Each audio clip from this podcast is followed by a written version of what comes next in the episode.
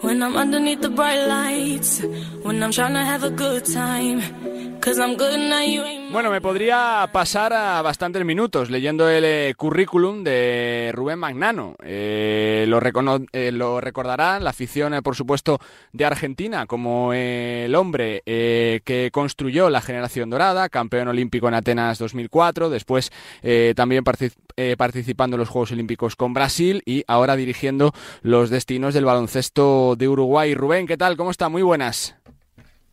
Hola, muy, muy buenas tardes. ¿Cómo está lo primero? ¿Bien? Muy bien, muy bien, muy bien.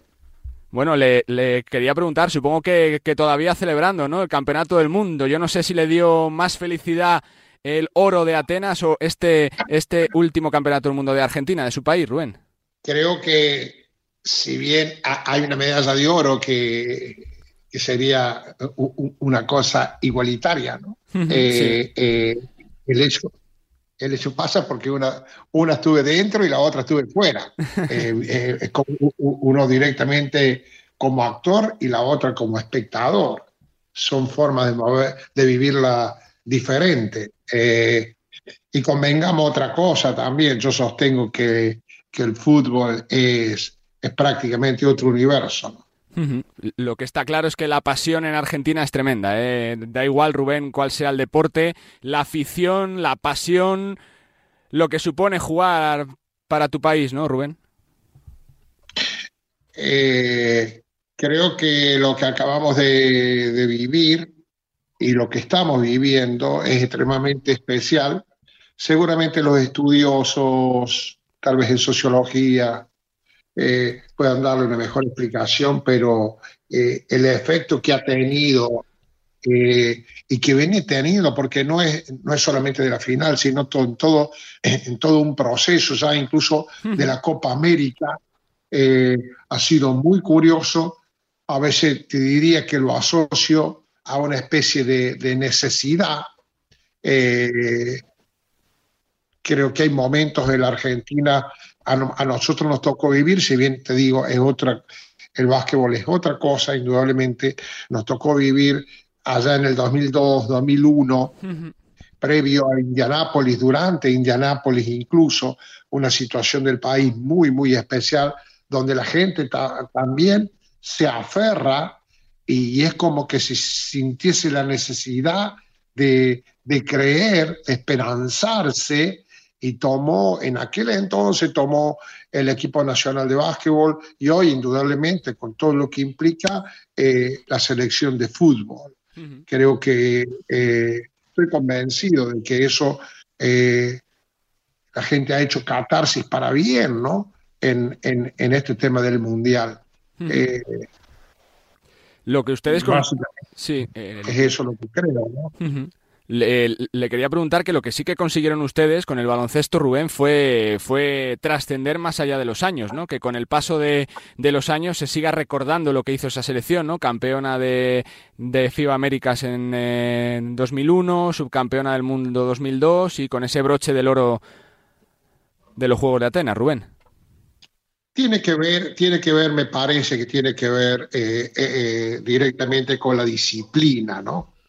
Eh, de pronto, si ponemos un, paralelo, supongo que la disciplina básquetbol y la disciplina fútbol, las chances de llegar, eh, siempre tuvo las chances de llegar un poco más arriba eh, el fútbol que el básquetbol.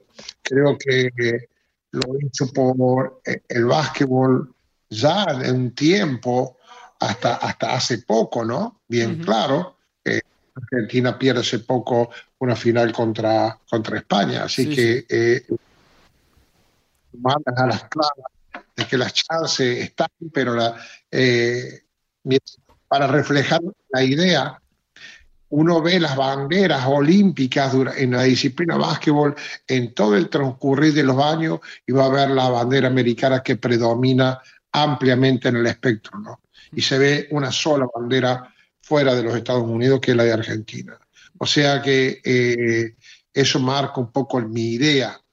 Eh, Las chances de llegar con el fútbol eran mucho más mucho más probables, vamos a utilizar el término, que el básquetbol. Por eso lo hace un poco épico también lo logrado por el básquetbol. Le quiero llamar también para, para, charlar un poquito de la actualidad, Rubén. Eh, eh, desde 2008 seleccionador eh, de Uruguay. ¿cómo, va, ¿Cómo va su papel allí? ¿Cómo está el baloncesto de ese país? ¿Va creciendo poco a poco?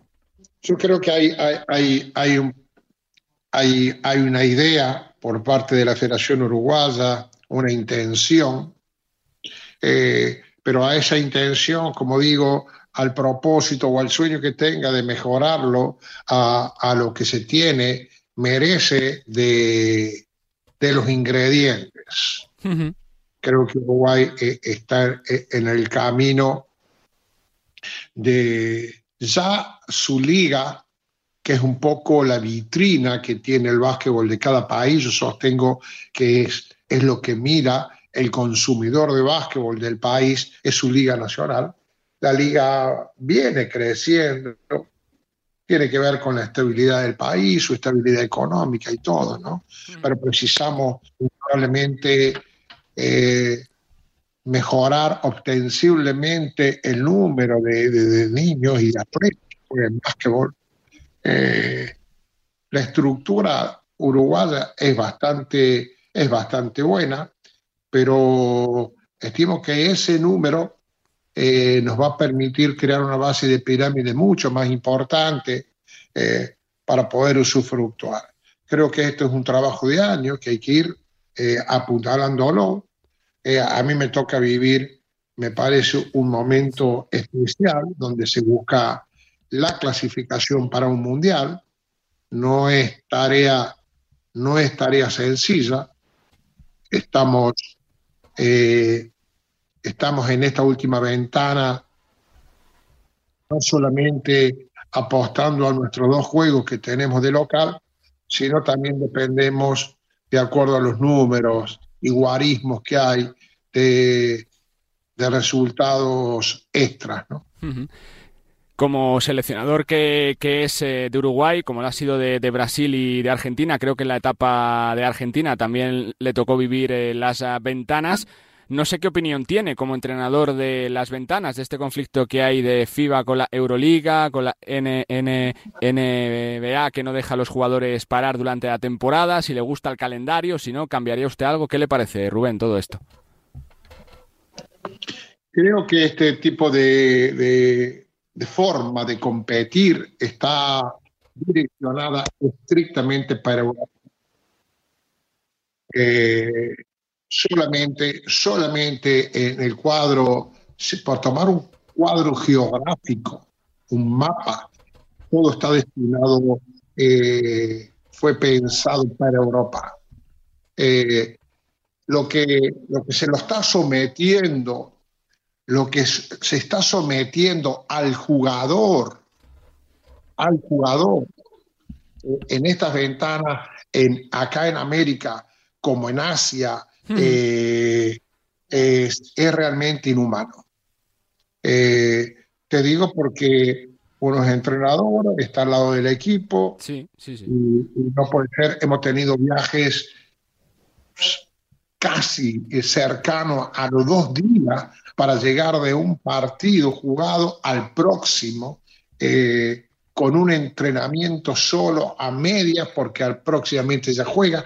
O sea, eh, es realmente extremadamente evaluable lo que tiene que hacer la FIBA para estas regiones.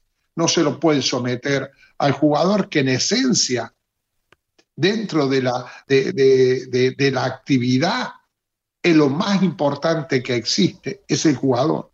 Y, y, merecen, y merecen el respeto. Por supuesto que sí. Eh, como, como entrenador, eh, eh, por sus manos han pasado grandes y posiblemente los mejores jugadores de la historia de Argentina. Ginobili llegó y triunfó en la NBA, Nocheon igual, Delfino comenzó también bastante bien su andadura. ¿Por qué cree que ahora les está costando más a los Campazo, la Provítola, Gavide, que se ha, se ha maximizado demasiado la NBA muchas veces o no, Rubén? Yo creo que eh, eh, hay, hay, curiosamente, me suena mucho, eh, hay un espíritu competitivo muy, muy arraigado en el jugador argentino. y, trato, y trato, de, trato de analizar tu pregunta para llevarlo a, un plano, por ejemplo, de, de ambición deportiva del deportista. creo que si bien es cierto, eh, son jugadores profesionales que también indudablemente corren detrás de contratos y todo, pero sostengo que hay, hay, hay un hecho competitivo dentro que siempre intentan eh, tener eh, como agente motivador el hecho de jugar a la NBA. Después, una vez, una vez ahí, hay muchas variables que pueden ocurrir que, que te dejan fuera eh, o continúas, ¿no? Eh, o con pasos o con pasos muy efímeros, como les ha tocado vivir a muchos jugadores argentinos que han tenido un paso bastante efímero dentro de la NBA, pero es como que se dieron eso, esos jugadores se han dado el gusto o apuestan a darse el gusto de intentarlo. Hay grandísimos jugadores europeos, grandísimos, que ni siquiera lo han intentado. Eh, por ir eh, finalizando, le quiero preguntar por su visión ¿no? de los argentinos eh, que están ahora jugando la Euroliga, caso de, de Bildoza y Campazo, que van a compartir conjunto en Belgrado, de Gaby Deck en el Real Madrid, de la Provítola en el Barcelona, parece que está jugando mejor que nunca. ¿Cómo lo está viendo, señor Magnano?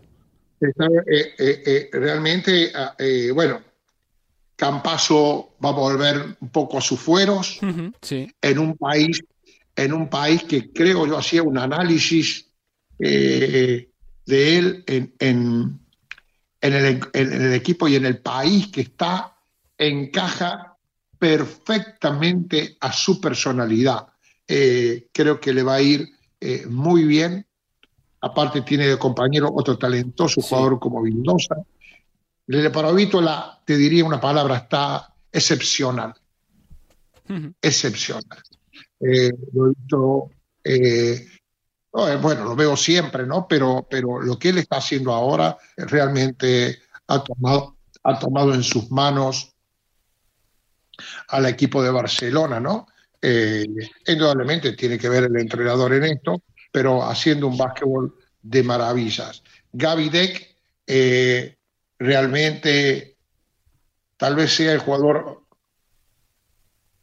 más productivo en el silencio mismo, porque prácticamente no se lo nota y sin embargo eh, son todos más en todos los ítems con una producción también impresionante. Eh, has nombrado jugadores que a mí me, me encanta verlos jugar. Eh, me encanta que sean argentinos porque siempre es, un, es una vitrina importante para nuestro básquetbol, para, para el país, ¿no? Así mm. que creo que todos van a tener actuaciones muy, pero muy interesantes. La última que le hago, eh, le quería preguntar, porque siempre se ha comparado un poco en España, sobre todo también la generación dorada de Argentina con, eh, con la selección de España, ¿no? de los Gasol, de Navarro, de Felipe Reyes, de Garbajosa, por lo contemporáneo de, eh, del tiempo. Siempre se ha tenido miedo en, España al qué pasaría después de los Gasol y de Navarro y parece que ha salido todo de momento perfectamente con el Campeonato del Mundo del 2019 y con el último Campeonato de Europa. Eh, le pregunto por la selección eh, de su país, ¿cómo ve Argentina para los próximos años? ¿Tiene presente y tiene futuro, Rubén? Bueno, el, ejemplo más claro, el ejemplo más claro fue la final del mundo, ¿no? Contra España eh, después que se terminó el Juego Olímpico, la, camada de todos estos jugadores que vos fuiste nombrando, esa camada, ese grupo de jugadores, cargaron, cargaron durante muchos años la mochila de la comparación de la generación Han sido comparados y siempre eh, quedaba eh, de interrogante en relación cómo se... Y sin embargo, dieron la talla, fueron extremadamente competitivos y han logrado medallas de bronce, medallas de plata eh, y creo que estamos a la altura. Yo he sostenido históricamente, ¿no? Eh, pese a las condiciones, puede ser del país, sociales, económicas y todo, la estructura de nuestro básquetbol eh, da para soñar, da para esperanzarse, y es un básquetbol, vos harás la evaluación, es un básquetbol extremadamente genuino, genuino sería la palabra, porque no echa mano a ningún foráneo, a nadie extra para poder jugar para, para el país. Creo que eso también es una distinción, muestra, muestra una realidad, muestra la verdadera realidad del país, basquetbolístico hablo, ¿no?